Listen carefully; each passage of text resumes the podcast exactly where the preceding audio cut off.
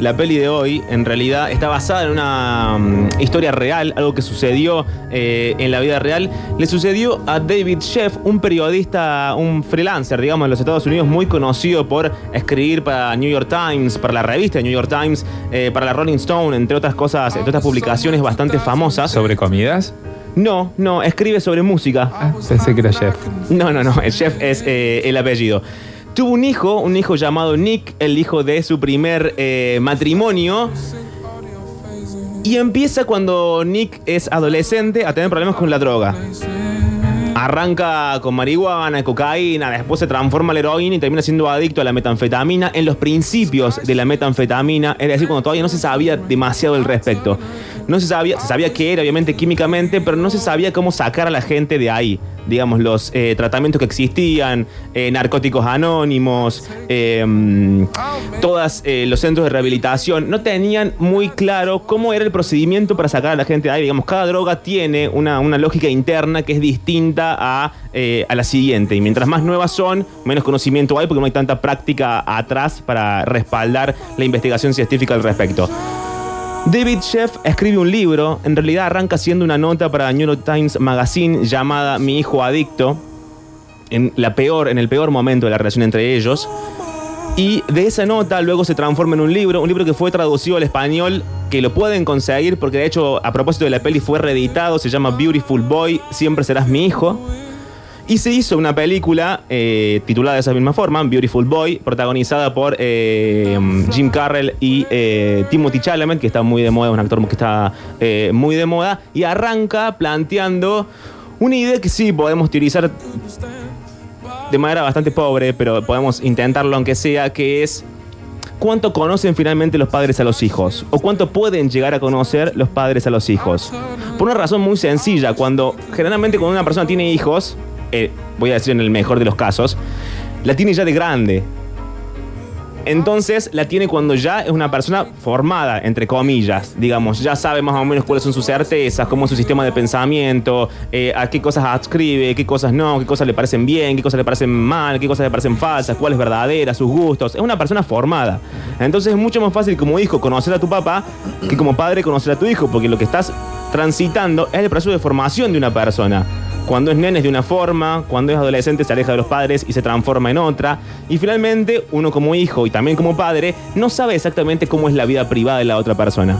Uno como hijo sí lo sabe, digamos, porque tu papá está o casado o soltero, o no sé, lo ve los fines de semana, pero lo conoces más que eh, en la versión contraria. Esto plantea el primer audio del día de la fecha, porque está el padre, está David Sheff, frente a un tipo que es especialista, un doctor que es especialista en metanfetamina, y lo que le plantea es, mire, mi hijo es adicto, no es la persona que yo conocía, no sé qué pasó con el hijo que yo tenía, no sé cómo ayudarlo, pero explíqueme de qué se trata todo esto, lo que usted entiende y lo que usted sepa para yo poder eh, ayudarlo, para saber quién es mi enemigo, digamos, para conocer a mi enemigo, que sería la metanfetamina, y poder actuar al respecto. Como siempre, los comportamientos en términos generales de las personas están basados en situaciones estadísticas, así se construye la ciencia social, en una cuestión empírica. Cortázar tiene una idea muy interesante que él la llama, la voy a aplicar acá aunque no sea tan aplicable, pero lo voy a hacer por el bien de la columna, se llama figuras. Esto es que el trayecto de una persona, la narración de una persona, cómo, él, cómo esa persona sobrevive en el transcurso de su vida es más o menos predecible según determinados patrones. Patrones que tienen que ver con las casualidades, las coincidencias y qué sé yo, pero uno más o menos conociendo a una persona sabe cómo más o menos va a crecer o va a sobrevivir o va a vivir o va a morir, etc. En este caso, David Sheff, con un hijo perdido en la metanfetamina, no lo sabe, no lo entiende. además, no solamente no lo entiende en términos específicos, sino que además lo pierde. Es un pibe que se desaparece todo el tiempo, que vuelve, entra a rehabilitación, se escapa, no lo ven durante meses, choca los autos. Empiezan conflictos internos familiares. David con su ex, ex esposa, la madre de Nick, con su esposa actual. Pero todo esto, este toda esta información que estoy dando arranca con este diálogo, arranca así la película de hecho con David Sheff frente a un especialista preguntándole dónde está su hijo y qué pasó con él. Entonces esto es para la revista New York Times. No, perdone. Eso es... Mm, no, trabajo desde casa. Escribo para diferentes revistas, pero esto es un asunto personal. ¿Un asunto personal? Sí, lo lamento. ¿Está bien? Sí, sí, está bien. ¿Puedo preguntar de qué se trata? Ah, es sobre mi hijo. Está bien. ¿Cómo lo ayudo? Es que... Hay momentos que veo a este niño que yo eduqué, a quien creí que conocía bien, y me pregunto, ¿quién es? Ha consumido todo tipo de drogas, pero es adicto a la metanfetamina, la cual parece ser la peor de todas. Y creo que estoy aquí porque solo quiero saber todo de ese tema. Conoce a tus enemigos, ¿cierto? Y... Mis preguntas en este caso son, ¿qué le está haciendo y qué puedo hacer por él? Tenemos entonces un padre al que todo le falló, digamos. Le falló la institución familiar. Toda la educación que él le dio, todo el cariño que él le dio, todo lo que le enseñó, todo el acceso que él tenía también por su clase social. Una familia clase media, media alta, la vemos en la peli, tienen una casa bastante fabulosa, no es que le falte plata. Eh, tienen acceso también a eh, cuestiones universitarias. el padre es un escritor de, de los medios más conocidos de Estados Unidos, digamos, entre comillas, es un intelectual. Tiene acceso a libros. Tiene todo lo que una familia podría querer tener. Y aún así, esto es el mensaje constante de eh, David Sheff y de Nick Sheff en la vida real. Aún así, la droga está ahí y alguien puede caer en ella y no saber cómo salir, digamos. Ningún privilegio lo salva de eh, esa situación. Entonces, le falla la institución familiar porque todo el cariño y el amor no alcanzó. Le falla la institución médica, porque vuelvo a lo mismo, eran los comienzos de la metanfetamina, nadie sabía cómo tratar ese tipo de adicción específica. Entonces lo lleva a rehabilitación, es el audio que sigue a continuación, el pibe no quiere ir porque en un principio arranca como todas las historias diciendo, no, a mí no me pasa nada, no, yo lo controlo, yo lo manejo, yo lo dejo cuando quiera, lo hago y voy porque vos me lo pedís, pero en realidad yo estoy bien, etcétera. Le falla la inteligencia, le falla la clase social, le falla el cariño, le falla todo a este padre. La peli intenta por momentos algo que a mí no me parece tan, tan justo, que es busca justificar la adicción del hijo en boludeces como, no sé, los padres están separados. O eh, hay una escena de ellos dos cuando son de Nick, el hijo, cuando es más chiquito, compartiendo un porro con el padre. De ahí a la metanfetamina hay como una distancia bastante grande. Sí, kilómetros. Pero eh, la peli por ahí intenta esas justificaciones que son medias, medias raras. Pasa Eh, que la metanfetamina tiene una particularidad que se llama la droga de la felicidad. Por lo cual, teniendo todo ese tipo de problemas, es como que se fregaba todo el resto de los problemas. Lo asimilaba fácilmente, digamos. Sí, y era altamente eh, adictiva, que es lo que le, le termina pasando a Nick Sheff. Pero el audio que sigue a continuación es esto mismo. Es ellos dos en un auto. Una de las primeras veces que Nick desaparece. Tendrá...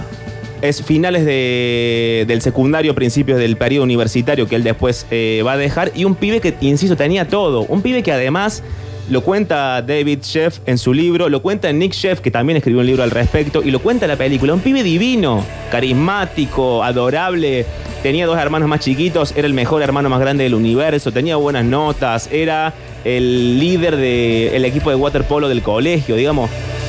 Y, en un, y en un momento, tanto pa- para él como para su papá, esa estructura se derrumba toda. se desmorona hasta sus cimientos mismos porque no sabe qué, qué pasó con ese pibe, digamos. Claro. ¿Dónde está toda esa situación cuando lo ve llegar?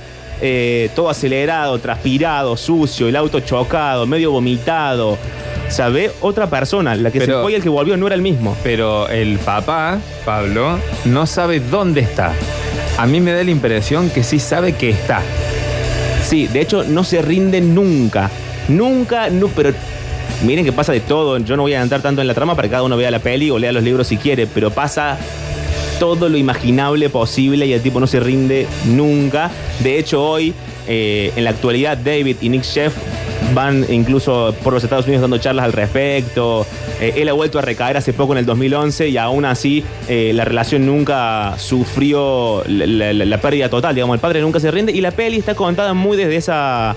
em, desde ese punto de vista que podríamos resumir en el hijo preguntándole finalmente al padre, ¿por qué me querés tanto? Digamos. ¿Por qué a pesar de todo esto me seguís queriendo?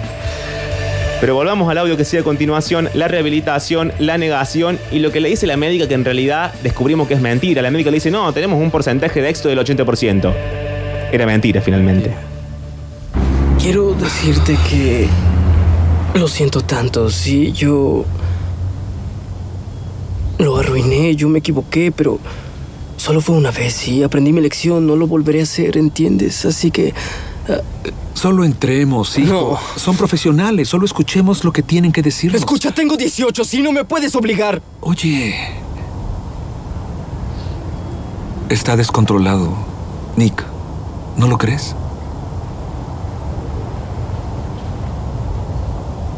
Entremos. Muy bien, entiendo. De acuerdo. Lo hago por ti.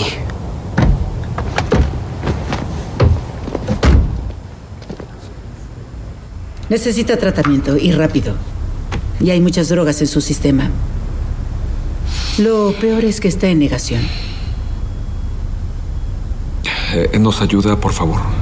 Oh, sí. Es decir, las personas no están aquí porque lo hayan elegido.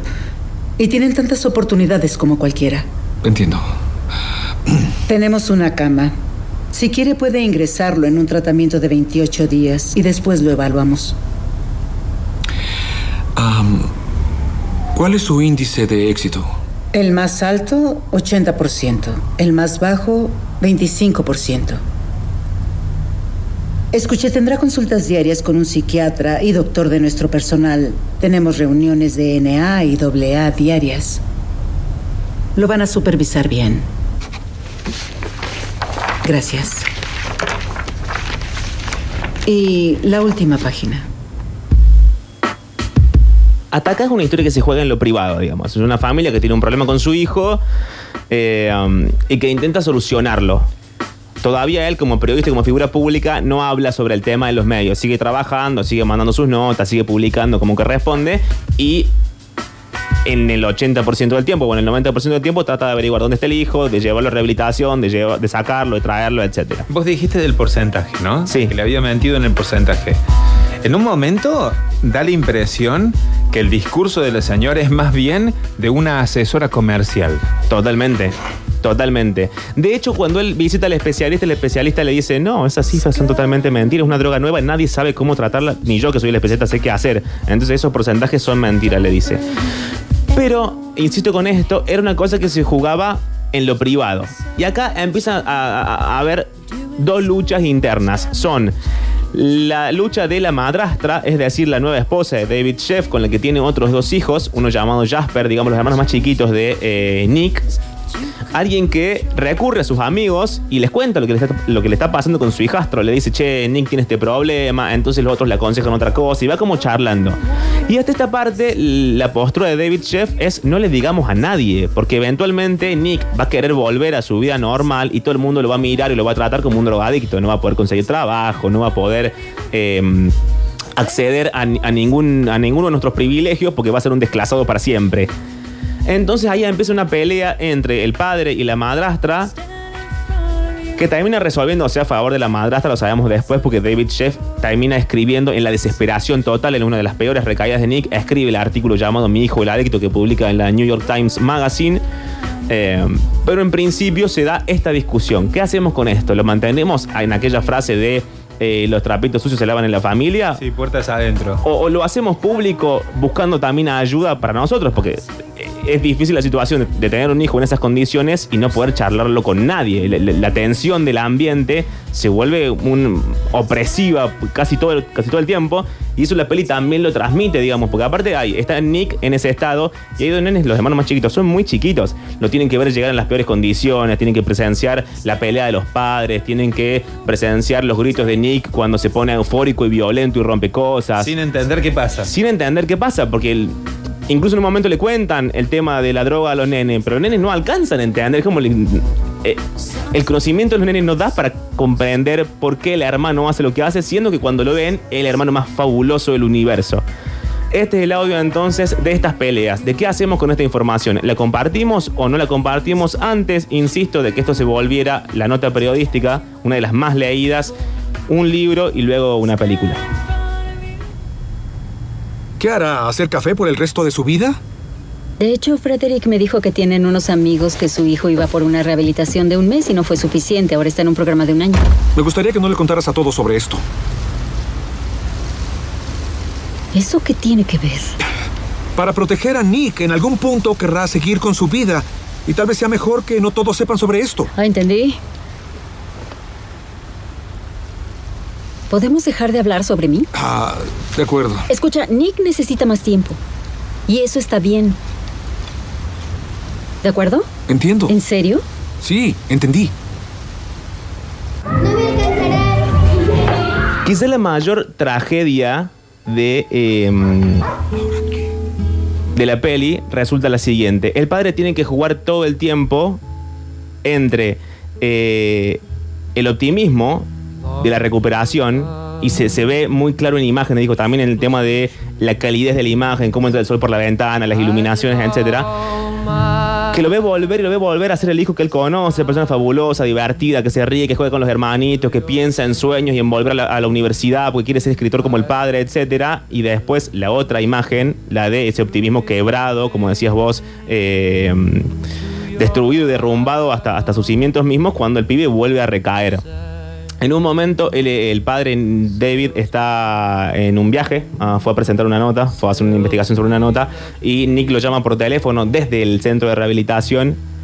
Y se da el siguiente diálogo que vuelve y vuelve a insistir con la cuestión del optimismo cuando él le, pro- le promete y le, y le- y le propone si a él le parece bien, si a la madrastra y a la madre les parece bien, porque hay una cuestión económica en el medio, obviamente, porque es un centro de rehabilitación, primero carísimo y segundo más carísima todavía es la universidad que él abandonó. Le propone volver a, a la facultad y le dice esto, que quiere ser escritor, que cree que tiene talento, que sabe que lo tiene, pero que necesita la ayuda del resto para eh, conseguirlo. Hola, papá. Hola. ¿Y Nueva York? Bien, bien. Tuve una buena entrevista hoy. Genial. ¿Cómo estás tú? Todo en orden. Sí. ¿Sí? ¿Seguro? Sí, yo no. Bueno, ¿Qué? es que. ¿Qué sucede, hijo? tuvimos esta gran sesión grupal y uno de los chicos dijo que daría todo por ir a la universidad, pero no puede. Te escucho. Y cuando hablamos después, dijo: Aún puedes ir a la universidad. No seas idiota. Estudia. No lo sé, es una locura. Me di cuenta de que, que no debería quedarme atrás. Amo escribir y creo que soy bueno en eso y lo hago mucho, pero eh, está claro que aún hay tanto que, que debo aprender y... como sea. me encantaría intentarlo si... Bueno, ustedes están de acuerdo. Sí, hablaré con Karen y con tu mamá. Uno de los momentos, no sé si el, el peor de todos, digamos, pero uno de los momentos más tristes de la peli, más tristes en el sentido de que es tan alegre y venimos de tanta tristeza acumulada que lloramos más de alegría que eh, de otra cosa, que también se dio en la vida real y que también va a ser la forma en la que termine la nota de David Sheff titulada Mi hijo el adicto. Lamentablemente yo no la encontré en español, sé que está en inglés, de ahí traje el fragmento que voy a leer, que lo tuve que traducir yo porque realmente no, no la encontré en español, pero es un momento en el que eh, Nick viene drogado, quiere conseguir más plata, el padre no le da. Entonces va a la pieza de Jasper, Jasper, el hermanito más chiquito, 4 o 5 años, eh, y le agarra 8 dólares que el nene tenía ahorrados. A la mañana siguiente Jasper se despierta y le echa la culpa a la hermanita. Empiezan a pelear a los gritos, los nenes, él 5 y ella 3, ponele. Empiezan los gritos, que vos me robaste, que yo no te robé, se pegan, qué sé yo, aparece David, lo separa, dice, ¿qué pasó? Me desaparecieron 8 dólares. David va a la pieza de Nick, le dice, vos te llevaste los 8 dólares de tu hermano. Él dice que no, e insiste que no eh, durante mucho tiempo, hasta que finalmente está recuperado eh, y acepta lo que pasó. Y no solamente acepta lo que pasó, sino que le escribe una carta eh, al hermano más chico que un poco le, le cuenta y le pide perdón. Estoy hablando de varios años después, digamos, el hermano más chico ya sabía leer, ya había crecido, ya podía entender lo que pasaba. Y estos son dos párrafos, los dos párrafos finales de la nota de David Sheff en eh, la New York Magazine que dicen más o menos parecido a esto.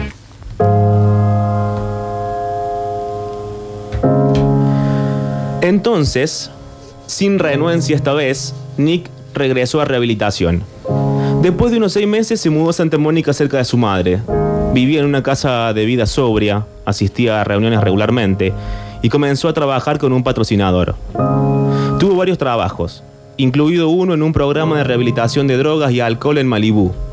En abril pasado, después de celebrar su segundo año de sobriedad, volvió a recaer y desapareció durante dos semanas. Su patrocinador, que se había convertido en un gran amigo de Nick, me aseguró, Nick no se quedará afuera mucho tiempo. Esta vez no se está divirtiendo. Por supuesto, esperaba que él tuviera razón, pero no estaba menos preocupado que otras veces que había desaparecido, preocupado de que pudiera sufrir una sobredosis o causar daños irreparables. Recientemente visitamos a Nick. Sus ojos eran claros, su cuerpo fuerte, su risa fácil y honesta. Por la noche leía a Jasper y a Daisy retomando The Witches, donde lo dejó casi tres años atrás. Poco después llegó una carta para Jasper, que ahora tiene 11 años. Nick escribió, Estoy buscando una manera de decir lo que siento más que con la falta de sentido de esas dos palabras.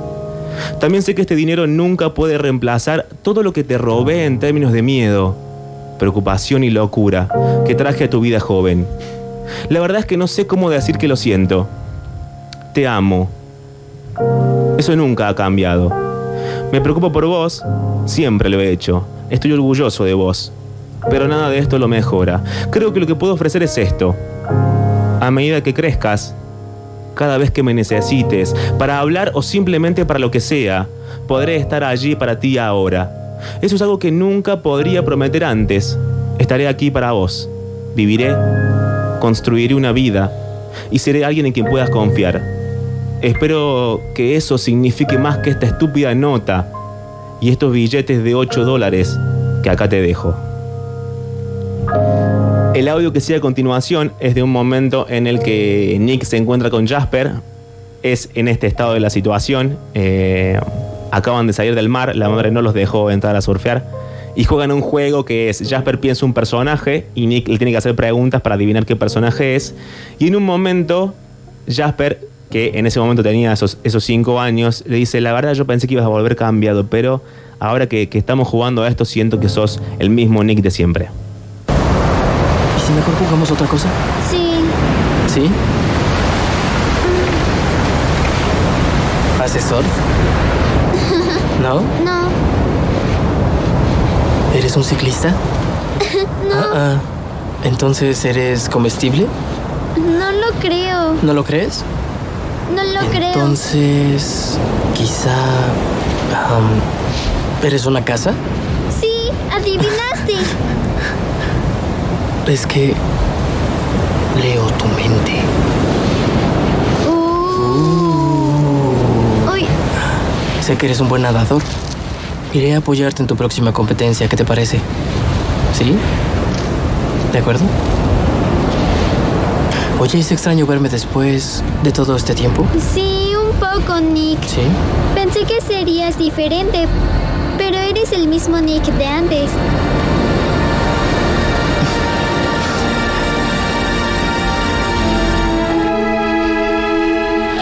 Eh, el audio final es un poema de Bukowski, un poema que le gustaba mucho, que le gusta mucho, porque no está muerto, a Nick Sheff, un poema que habla un poco de ese vacío que él siente todo el tiempo que lo llevó finalmente a drogarse a pesar de tenerlo todo. Em, como el poema estaba en inglés y era largo, yo traje una partecita nada más y traje la versión eh, en castellano. La voy a leer sobre el poema en inglés. Esto probablemente salga muy mal, pero de cualquier manera, este es el poema de Bukowski que, insisto, vean la peli, se llama Beautiful Boy. Al final de la peli, después de los créditos, está narrado todo este poema por la voz de Timothy Chalamet, que la verdad que lo hace increíble. Eh, así que nada, es la, la peli del día de la fecha. Yo me despido hasta la semana que viene, entonces, y este es eh, el cierre de Beautiful Boy. Either peace or happiness. Paz o felicidad. Deja que te envuelvan. Cuando era joven sentía que esas cosas eran tonterías poco sofisticadas. Tenía mala leche, una mente retorcida y mala educación. Era duro como el granito, me reía hasta del sol. No confiaba en ningún hombre, y menos en ninguna mujer. Vivía un infierno en habitaciones pequeñas. Rompía cosas y caminaba sobre las cosas rotas. Desafiaba todo. Continuamente era desalojado, encarcelado, entraba y salía de peleas. Entraba y salía de mi mente. Las mujeres eran cosas a las que utilizar y dar puerta. No tenía hombres que fueran amigos. Cambiaba de trabajo, de ciudad, odiaba las vacaciones, a los bebés, la historia, los periódicos, los museos, las abuelas, el matrimonio, las películas, las arañas, el acento inglés, España, Francia, Italia, las nueces, el color naranja, el álgebra me enojaba. La ópera me enfermaba. Charlie Chaplin era un farsante y las flores para los maricones. Paz y felicidad eran para mí signos de inferioridad que poseían a los débiles y a los que tenían la mente podrida. Pero a medida que me entregaba a mis peleas de callejón, a mis años suicidas, acompañado por demasiadas mujeres objeto, gradualmente se me empezó a ocurrir que no era diferente a los demás. Era lo mismo que ellos. Estaba lleno de odio, repleto de mezquindades y quejas. Los hombres contra los que peleaba en los callejones tenían corazones de piedra. Todos luchaban por pequeñeces, mentían por cualquier insignificante ventaja. La mentira era el arma y no había recompensa. La oscuridad era un dictador. Comencé a sentirme bien alguna vez. A veces encontré momentos de paz en habitaciones baratas, mirando un armario y escuchando la lluvia de noche. Cuanto menos necesitaba, mejor me sentía.